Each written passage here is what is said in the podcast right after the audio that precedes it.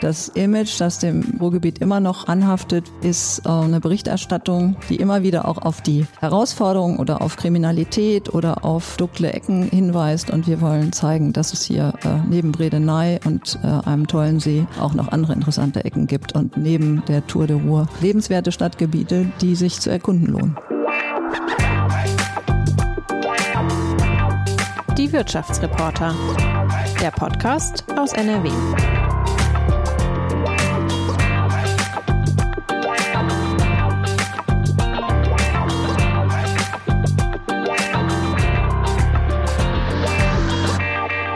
Herzlich willkommen, liebe Hörerinnen und Hörer. Ihr hört eine neue Folge unseres Podcasts Die Wirtschaftsreporter.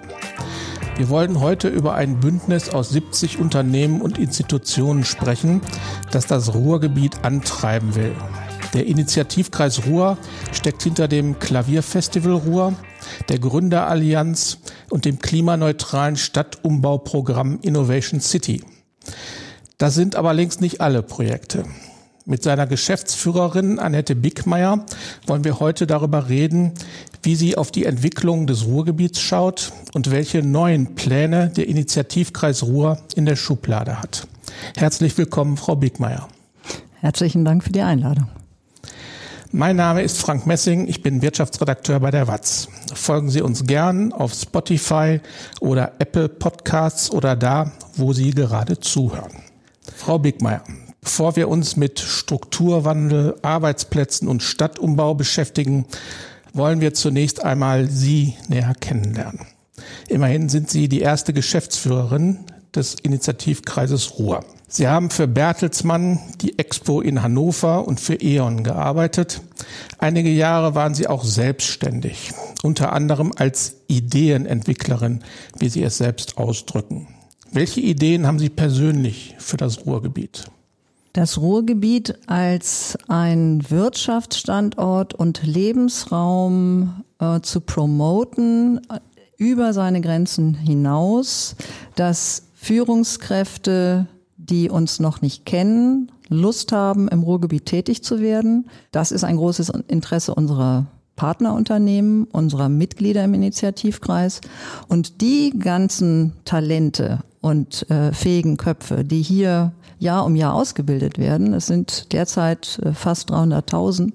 Viele von denen zu motivieren, äh, ihr Glück nicht in der Ferne zu suchen, sondern hier zu bleiben und die Region zu bereichern und weiter mit aufzubauen. Und Frau Bickmann, das waren jetzt so die, die Worte, die der Initiativkreis Ruhr wählen würde. Jetzt sagen Sie doch mal, was sind Ihre persönlichen Ideen für diese Region? Also wenn ich mir was wünschen dürfte und eine Fee käme und würde sagen, du hast jetzt nur einen Wunsch frei fürs Ruhrgebiet, dann wäre das, dass das Ruhrgebiet die Blaupause für Deutschland als Bildungsstandort wird. Wir haben hier großartige Universitäten, die sind alle jung, das sind Reformuniversitäten, die Spitzenforschung machen. Wir haben hier ein riesiges Netzwerk an Fachhochschulen und wir haben gleichzeitig daraus Ausgründung, ähm, das, das Thema Datensicherheit, da sind wir hier äh, Weltspitze, das viel stärker ins Zentrum zu stellen und damit jungen Leuten das Ruhrgebiet ähm, ja anzubieten, dass wer hier herkommt, hat eine Metropolregion äh, vor den Füßen mit fantastischen Bildungs- und Ausbildungsmöglichkeiten. Und ähm, ja, wir haben äh, keine Rohstoffe äh, oder die Rohstoffe, die hier in der Erde liegen, die ähm, sind jetzt nicht mehr attraktiv. Aber wir haben hier die Köpfe, wir haben die tollen Ideen, äh, wir haben hier Ingenieure, wir haben Kreative.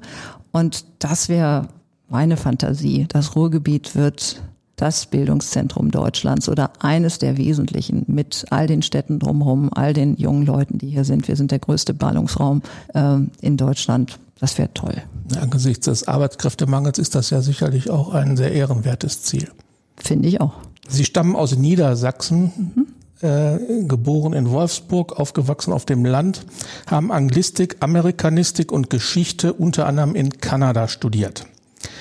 Wie kommen Sie als Zugereiste mit der Mentalität im Ruhrgebiet zurecht?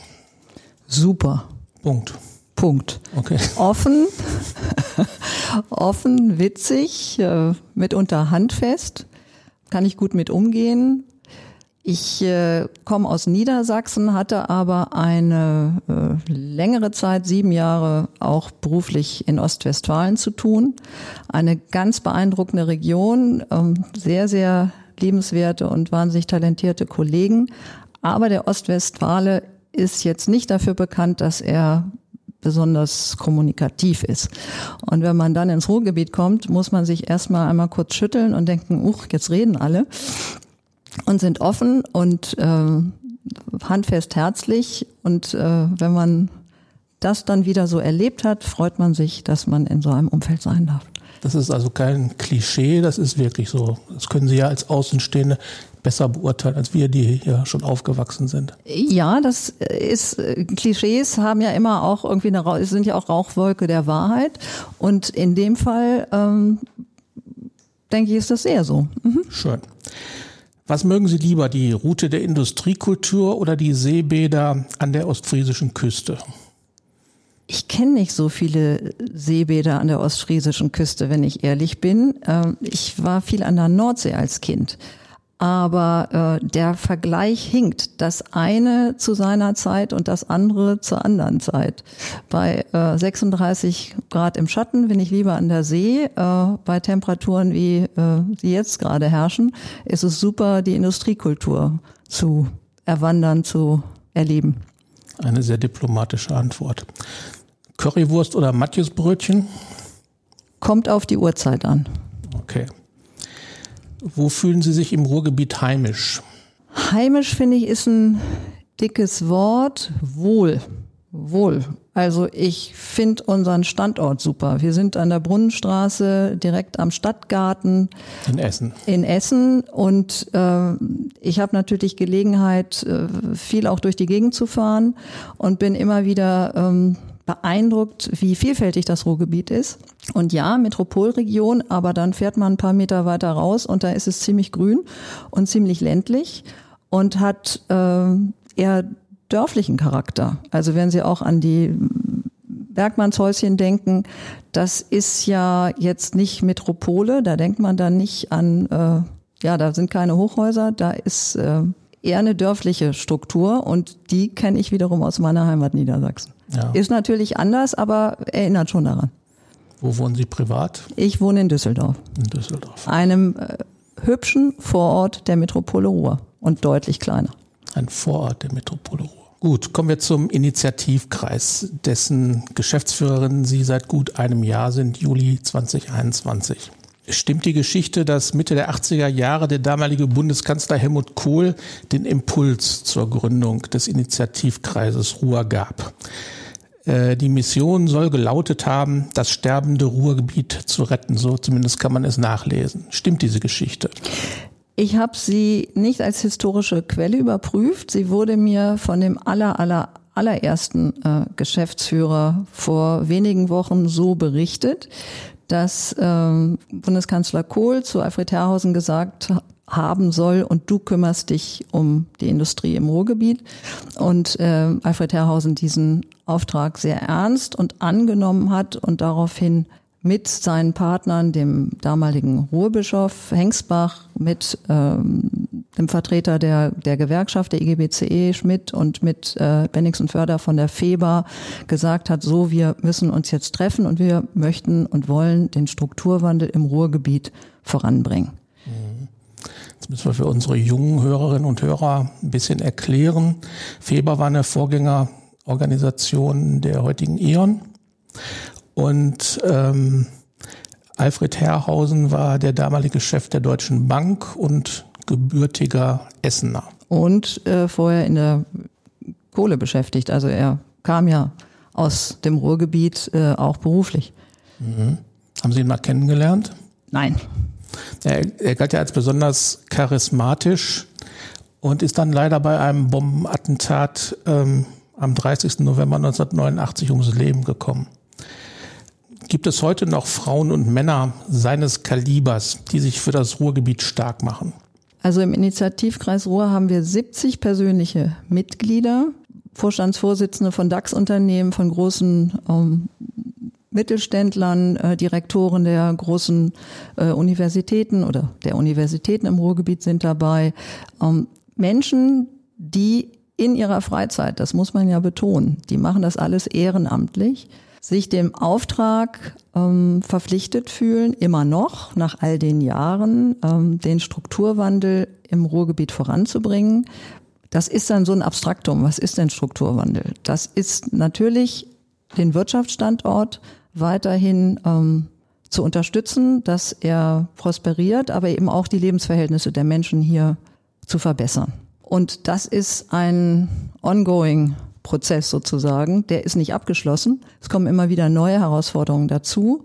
Wir wissen alle, die A40 ist eine Linie, die das Ruhrgebiet in einen, wenn man es jetzt vereinfacht sagen will, äh, stark prosperierenden, sehr also durch Wohlstand geprägten ähm, Teil und einen äh, Teil des Ruhrgebiets trennt, der viele auch soziale Herausforderungen hat und äh, sich all diesen Themen anzunehmen, dem Thema Nachwuchs, Talente fördern, äh, Mitarbeiter finden und Mitarbeiter hier auch fördern, dass wir sie aus der Region auch rekrutieren können. Das sind Themen, die den Initiativkreis weiterhin umtreibt. Das Thema Klimawandel geht auch am Ruhrgebiet nicht vorbei. Und die Region ist ja auch ein unglaublicher äh, Kulturraum. Das Klavierfestival, das sich über das ganze Ruhrgebiet erstreckt, ähm, ist immer wieder hören und erlebenswert. Und neben unseren Aktivitäten gibt es ja auch ganz viel andere Kultur, äh, an der ich mich auch immer wieder erfreue. Ja, zu Recht. Äh, ich wollte auch noch mal auf den Strukturwandel zu sprechen kommen. 1988, als der Initiativrat an den Start gegangen ist, da hatten wir ja gerade besetzte Autobahnausfahrten hinter uns, äh, Stahlkrise, Zehntausende Arbeitsplätze sind im Bergbau abgebaut worden, danach dann auch weiterhin. Ähm, wie ist denn Ihr Eindruck? Hat das Ruhrgebiet zu lange an Kohle und Stahl festgehalten, anstatt sich zukunftsgewandten Branchen zu widmen? Wir unterstützen zukunftsgewandte Branchen. Mit der Gründerinitiative Gründerallianz sind, äh, ist der Initiativkreis seit Jahren ähm, beschäftigt und arbeitet hart daran, dass zum Beispiel das Start-up-Ökosystem im Ruhrgebiet erstarkt und erblüht. Da sind wir sicher nicht der einzige Player, der sich darum kümmert. Das geht auch immer nur im Verbund mit mit vielen anderen. Aber wir hatten gerade die Hot Hands-on Data, wo ähm, Experten und, und Startups aus äh, ja, allen Ecken zusammenkamen, um sich diesem dieser neuen Kohle zuzuwenden. Denn die neue Kohle, die, das sind nun mal die Daten unserer Unternehmen, äh, mit denen sich recht viel machen lässt, äh, zum Wohle der Unternehmen. Und ich glaube, darum geht es, den Blick nach vorne zu richten, nicht zu gucken, was äh, wurde wann wie gemacht. Ähm, Tradition ist wichtig. Als jemand, der Geschichte studiert hat, ähm, darf ich, glaube ich, sagen, dass ich mich mit Tradition auch immer wieder äh, im Studium beschäftigt habe. Aber was bedeutet Tradition? Ist es das Anbeten der Asche oder das Weitergeben des Feuers? Und ähm, diese Region hat ganz viel Feuer bewiesen im Aufbau dieses Landes. Es war immer der Motor, immer der Energiepunkt. Ich denke auch, dass Alfred Herrhausen, wenn man seine Biografie liest, ähm, das besonders bewusst war, dass äh, Deutschland dieser Region viel zu verdanken hat, äh, im Kriege auch unheimlich gelitten hat. Und der Initiativkreis mit seinen Möglichkeiten und Mitteln einen hoffentlich substanziellen Beitrag dazu leistet, dass das Feuer weiter brennt und auch weitergegeben wird. Ja. Jetzt müssen wir nochmal einen Schritt zurückgehen. Gründerallianz hatten Sie gerade erwähnt, die Startups ähm, unterstützt. Können Sie kurz mal skizzieren, wer sich dahinter verbirgt und was die Gründerallianz tut? Bei unserer Gründerallianz geht es darum, unter anderem Startups mit unseren Unternehmen in Verbindung zu bringen und äh, hier anders als Berlin das Geschäft zwischen Business to Business zu unterstützen. Also dass Startups Unternehmen unterstützen, ihre Daten zum Wohle ihres eigenen wirtschaftlichen Erfolges, zum Wohle ihrer Kunden äh, oder auch für neue Produkte einzusetzen. Da unterscheiden wir uns vom Wirtschaftsstandort Berlin, der nun sehr bekannt ist als äh, Start-up.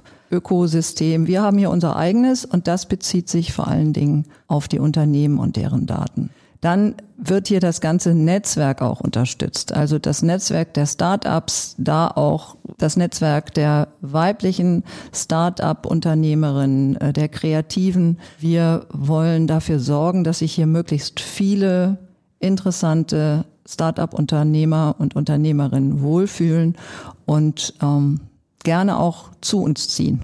Und äh, wie ich von den Kolleginnen die das Projekt treiben, höre, ist das auch so, dass ähm, Frauen aus anderen Bundesländern zu uns kommen, um hier etwas aufzubauen. Wir haben gerade über das Klavierfestival mhm. kurz gesprochen, als eine Säule des Initiativkreises Ruhr. Wir haben über die Gründerallianz gesprochen.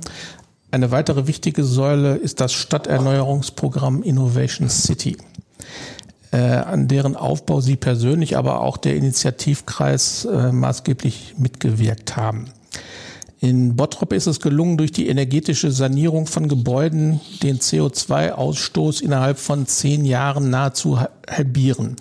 Kann Bottrop angesichts der Energiekrise, die wir im Moment in Deutschland haben, ein Modell sein für die gesamte Bundesrepublik? Also wenn ich das vielleicht nochmal einordnen darf. Das war ein Projekt, das äh, unter dem Moderator Wolf Bernothat von 2008 bis 2011 als Leitprojekt des Initiativkreises Ruhr initiiert wurde. Und in der Zeit hatte ich für E.ON, für Herrn Bernothat gearbeitet, um sein Amt als Moderator zu unterstützen. Und äh, habe dabei die Idee von äh, diesem Projekt mitentwickelt, zum, so viel zum Thema Ideenentwickler. Und das Projekt dann äh, toll und erfolgreich gemacht haben dann äh, die Kollegen, das äh, Team um Herrn Drescher, die dann über zehn Jahre die Aussage, die uns die Wissenschaft damals äh, gemacht hat, nämlich dass es gelingen kann, 50 Prozent CO2 zu reduzieren, wenn man ähm, es klug anfängt und gut kommuniziert und die Bürger mitnimmt und die Bürger dafür begeistert, auch zu investieren und ihnen auch hilft, ähm, entsprechende Gelder zu beantragen. Ähm, das haben die nicht alle ganz alleine tragen müssen, diese Kosten, dass es dann gelingt, 50 Prozent CO2 zu reduzieren. Das ähm, war ein Projekt, dem war nicht gleich Erfolg an der Wiege gesungen. Da gab es viele Möpperer, die sagten, hm, ob das wohl klappt, ob die das schaffen. Ist ein tolles Beispiel dafür, was, der, was den Wert des Initiativkreises meines Erachtens ausmacht, dass ähm, der Initiativkreis Projekte initiiert, die ein einzelnes Unternehmen so nicht zwingend anpacken würde. Ich stelle mal in Frage, ob man damals 2008 als E.ON alleine so ein Projekt auch gemeinsam mit der Stadt äh, Bottrop hätte initiieren wollen. Es braucht da so ein, ein Bündnis, ein Netzwerk von Willigen, die sagen, wir lassen uns darauf ein, wir probieren das und versuchen es. Und das ist, glaube ich, so diese, diese Herrenhausen-Mentalität, äh, initiativ werden, einen Beitrag für die Entwicklung im Ruhrgebiet leisten. Und klar kann sowas schiefgehen. Im Fall von äh, Innovation City ist es ein ganz toller Erfolg geworden, der ja auch schon durchaus dupliziert wurde.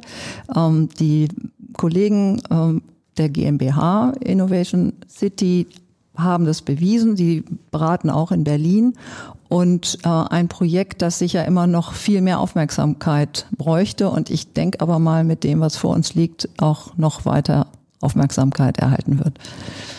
Die beraten in Sachen Fassadendämmung, neue Heizung, Solar aufs Dach und äh, neue Fenster.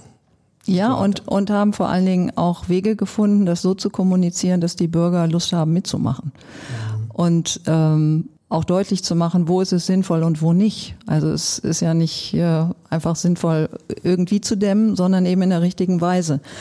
Das haben die super hinbekommen, aber das war 2008, äh, 2011, das war nicht so klar, dass das gelingen würde. Und damals war die Politik des Landes auch noch sehr, sehr zurückhaltend, was das Thema anging. Ich erinnere mich, dass äh, die damalige äh, Ministerpräsidentin erstmal sehr zurückhaltend war, als es äh, darum ging, vor die Kamera zu gehen und äh, sich äh, für das Projekt auszusprechen. Und äh, später hat sich, glaube ich, die Politik auch darüber gefreut, dass es so gelungen ist. Und mit Herrn Tischler und seinem Team äh, ist das ja sozusagen auch ein, ein Dauerbrenner. Äh, die entwickeln das äh, ständig weiter und äh, nehmen das Ziel Klimaneutralität in den Blick das hat, glaube ich, der Stadt äh, unheimlich gut getan. Was mir sehr, sehr Freude gemacht hat, war die Kinder und Jugendlichen bei der Zehn-Jahr-Feier zu erleben, die ja damals nun wirklich äh, sehr, sehr jung waren ähm, und die jetzt sozusagen dieses Feuer weitertragen und in die Familien tragen und äh, stolz auf ihre Stadt sind, dass man sowas Innovatives vor zehn Jahren angegangen ist und äh, tragen das weiter, dass, dass diese Entwicklung nicht abreißt. Und das ist, glaube ich, so der Spirit, der, wenn man das so ins Große übertragen will, auch wenn es vielleicht ein bisschen prosaisch klingt, den der Initiativkreis hofft, auch mit anderen Themen im Ruhrgebiet immer wieder anzustoßen. Die Menschen sind offen dafür, da bin ich mir sicher, das erleben wir auch immer wieder, aber ich glaube, es braucht auch immer wieder den Beweis, dass wenn wir das gemeinsam, wenn wir gemeinsam Dinge angehen, dass wir äh, dann auch erfolgreich sein können. Die Gründerallianz ist ein Beispiel dafür, ähm, aber auch andere Netzwerke, die wir unterstützen. Ich meine, mit der Talentmetropole unserer Bildungsstiftung ähm, hatten wir jetzt, also in den, in den letzten Wochen, die Talenttage Ruhr. Da hatten wir 45.000 Teilnehmer bei diesen Veranstaltungen. In 550 Veranstaltungen äh, im ganzen Ruhrgebiet 45.000 Schülerinnen und Schüler, junge Leute, die sich informiert haben, welchen beruflichen Weg sie gehen können, wo Ausbildungsstellen auf sie warten, wie die Unternehmen von innen aussehen. Es ist ja immer ein Unterschied, stehe ich vor so einem riesigen Gebäude, auch jetzt hier Funke Medientower oder darf ich auch mal rein und sehe, dass da Menschen arbeiten und die sind so wie du und ich und trinken mal einen Kaffee. Mhm. Das ähm, nimmt Hemmung und ähm, das sind die Möglichkeiten, die wir nutzen, äh, Menschen zu motivieren, im Ruhrgebiet zu bleiben und hier ihr Glück zu finden. Ähm, Bottrop ist jetzt weitgehend abgeschlossen. Das äh, Projekt wird jetzt in anderen Städten bundesweit ausgerollt. Der Initiativkreis hat sich jetzt aber ein neues Projekt, ein neues Leitprojekt vorgenommen, nämlich den Duisburger Problemstadtteil Hochfeld nach vorn zu bringen. Was haben Sie dort konkret vor als Initiativkreis? Der Initiativkreis nimmt die Erfolgsgeschichte von äh, Bottrop, von äh, Innovation City, ähm, dergestalt als, als Blaupause, dass wir sagen, äh, wir möchten die relevanten Themen, die im Ruhrgebiet anstehen. Und wir haben da mal unsere Mitglieder befragt, was sie glauben, besonders unterstützungswürdig ist im Ruhrgebiet. Was braucht es, damit äh, in den nächsten Dekaden das Ruhrgebiet ähm, weiter prosperiert und attraktiv ist? Da haben wir äh, erfahren, dass es das Thema Infrastruktur öffentlicher Raum ist jetzt sicher kein, keine Überraschung, dass es das Thema äh, Mobilität ist und Bildung und Soziales. Das sind so drei große Säulen. Und jetzt könnte man überall hingehen und so ein bisschen was machen, also mit der, mit der Gießkanne ein kleines Projekt hier, ein kleines Projekt da. Aber dafür ist ja dieser Ballungsraum zu groß mit äh, 5,1 Millionen Menschen. Das würde verpuffen. Da haben wir nicht die Möglichkeiten.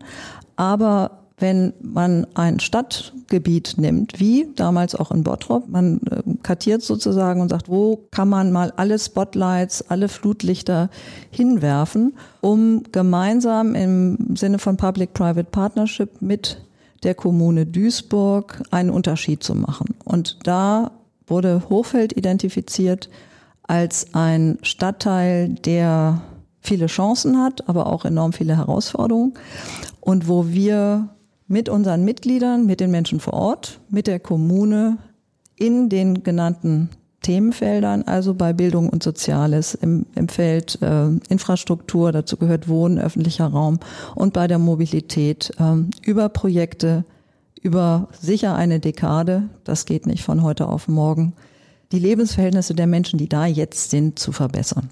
Und so, dass wenn dann die internationale Gartenbauausstellung kommt in 2027, Gäste, die vom Bahnhof Duisburg äh, zur, zur Ausstellungsfläche laufen, in die Gärten laufen und durch Hochfeld kommen, spüren, dass sich hier was tut, die sollen dann sagen, das ist ein interessanter Stadtteil und hier halten wir uns auch gern noch mal eine Stunde länger auf. Gibt es denn schon was Greifbares, was Sehbares in Hochfeld? Also erstmal ist Hochfeld gebaut und Hochfeld äh, ist zu besichtigen und ich kann Ihnen sagen, wo es richtig guten Mocker gibt.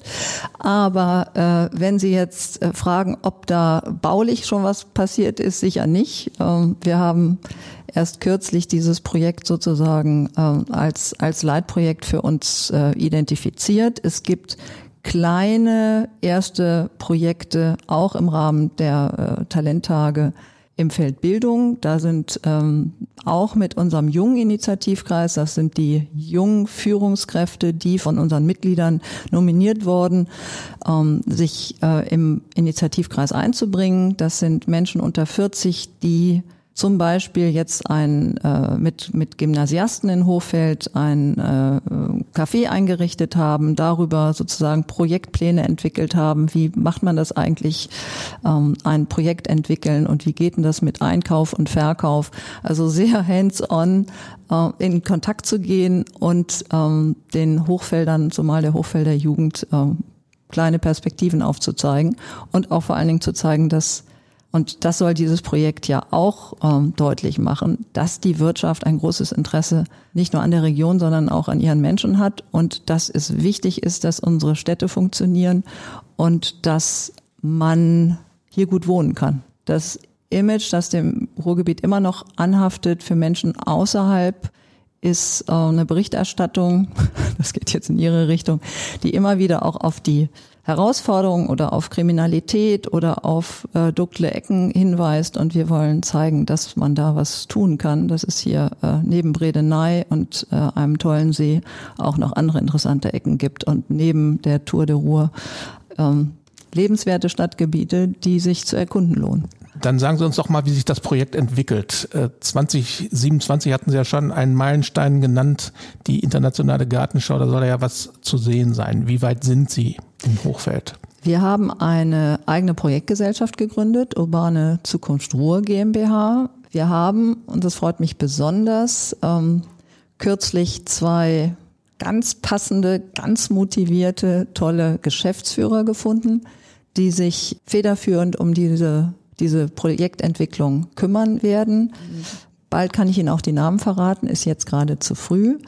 Und ähm, wir haben mit der Unterstützung der LEG, unserem persönlichen Mitglied Lars von Larkum äh, und dessen Unternehmensstiftung Dein Zuhause hilft, eine sehr großzügige Spende bekommen, um vor allen Dingen das Thema Bildung, in Hochfeld voranzubringen, haben da jetzt auch jemanden für eine Stelle, die wir als Bildungskoordinator äh, ausgeschrieben haben, konnten letzte Woche diese Stelle besetzen. Also es geht voran, die Strukturen entwickeln sich und ähm, Menschen in Hochfeld haben auch schon erfahren, dass es uns gibt. Wir arbeiten eng und abgestimmt mit äh, der Stadtverwaltung zusammen, äh, mit Oberbürgermeister Link und seinem Team und äh, mir ist absolut klar, dass die Hochfelder auch was von uns erwarten. Und das, ähm, ich hoffe mal, dass wir diesen Erwartungen auch entsprechen können. Unsere Mitglieder, und ähm, das ist ganz toll, äh, haben uns sehr deutlich gemacht, haben auch den amtierenden Moderatoren, Herrn Buch und Herrn Dr. Andreas Maurer, deutlich gemacht, dass sie äh, Teil der Reise sein möchten, Teil der Bewegung, dass sie sich als äh, Unternehmer und mit ihren Unternehmen und ihren jeweiligen Corporate Responsibility Aktivitäten auch äh, von uns angesprochen sehen wollen. Die wollen, dass wir ihnen sagen, hier, dort und dort könntet ihr euch doch auch einbringen, wenn das für Hochfeld passt. Also geht es hier ähm, darum, im Netzwerk für diesen Stadtteil gemeinsam etwas zu entwickeln und nicht sozusagen entwickeln zu lassen. Ja, wir haben diese Projektgesellschaft, wir haben die Geschäftsführer, aber wir haben auch äh, ein Bündnis von 70 Partnern im Rücken, die ein großes Interesse daran haben, dass da was passiert und sie sich auch mit einbringen können. Das müssen wir ihnen dann aber auch aufbereiten. Da sind wir dran. Okay. Das heißt also, in Hochfeld kommt einiges in Bewegung. Ähm, sie sprachen gerade Ihre 70 Mitglieder an. Werfen wir mal einen Blick in das Innere dieses Wirtschaftsbündnisses Initiativkreis Ruhr. Äh, hier im Ruhrgebiet haben ja große Handelsunternehmen wie Aldi, Deichmann, Obi, Kick ihre Zentralen. äh, obwohl diese Konzerne hier investieren und Jobmotoren sind, ähm, sind sie nicht Mitglied oder Mitglieder im Initiativkreis Ruhr. Das gilt auch für die wachsende Zahl von IT-Unternehmen. Da fällt mir ein G-Data oder eScript aus, aus Bochum und äh, berühmt gewordene Startups wie Potsalat oder Urlaubsguru. Meinen Sie, da geht noch was in der mittelfristigen Perspektive, dass der Initiativkreis auf breitere Beine gestellt wird? Also hallo, hallo Aldi, ähm, wir warten auf Sie wenn ich jetzt hier das gerade mal als Werbeblock äh, einsetzen darf.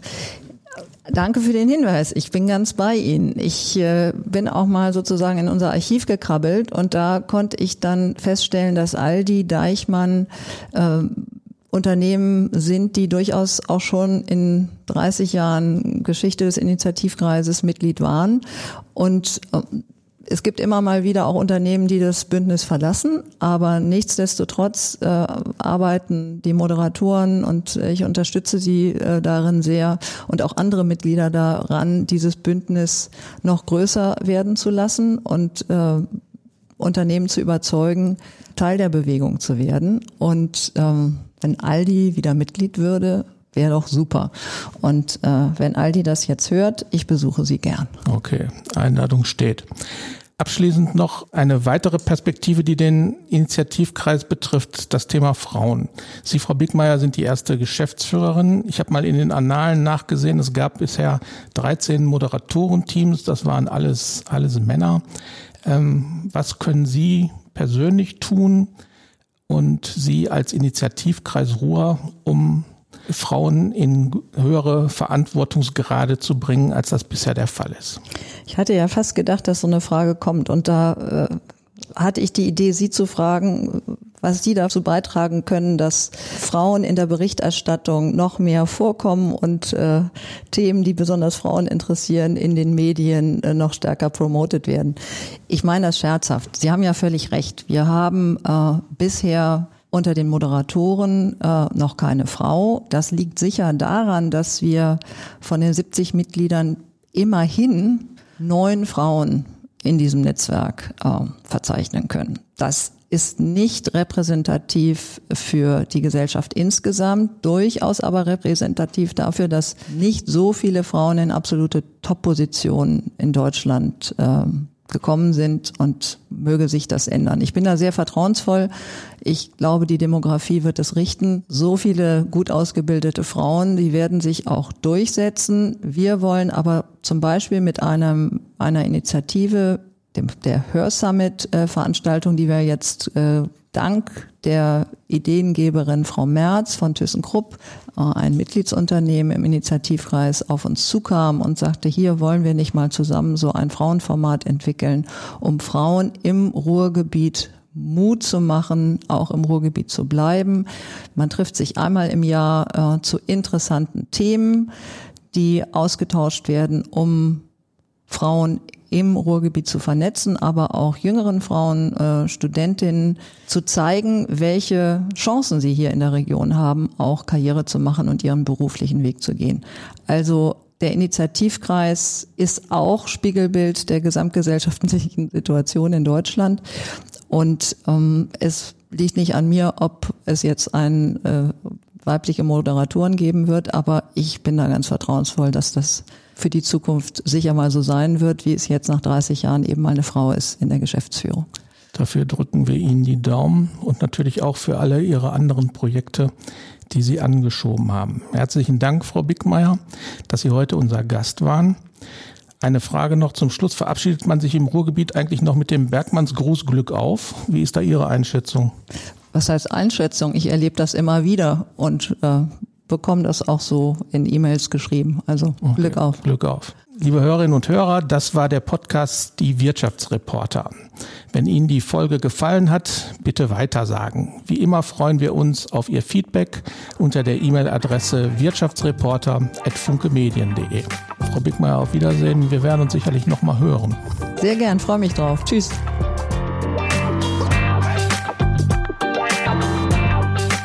Podcast der Walz.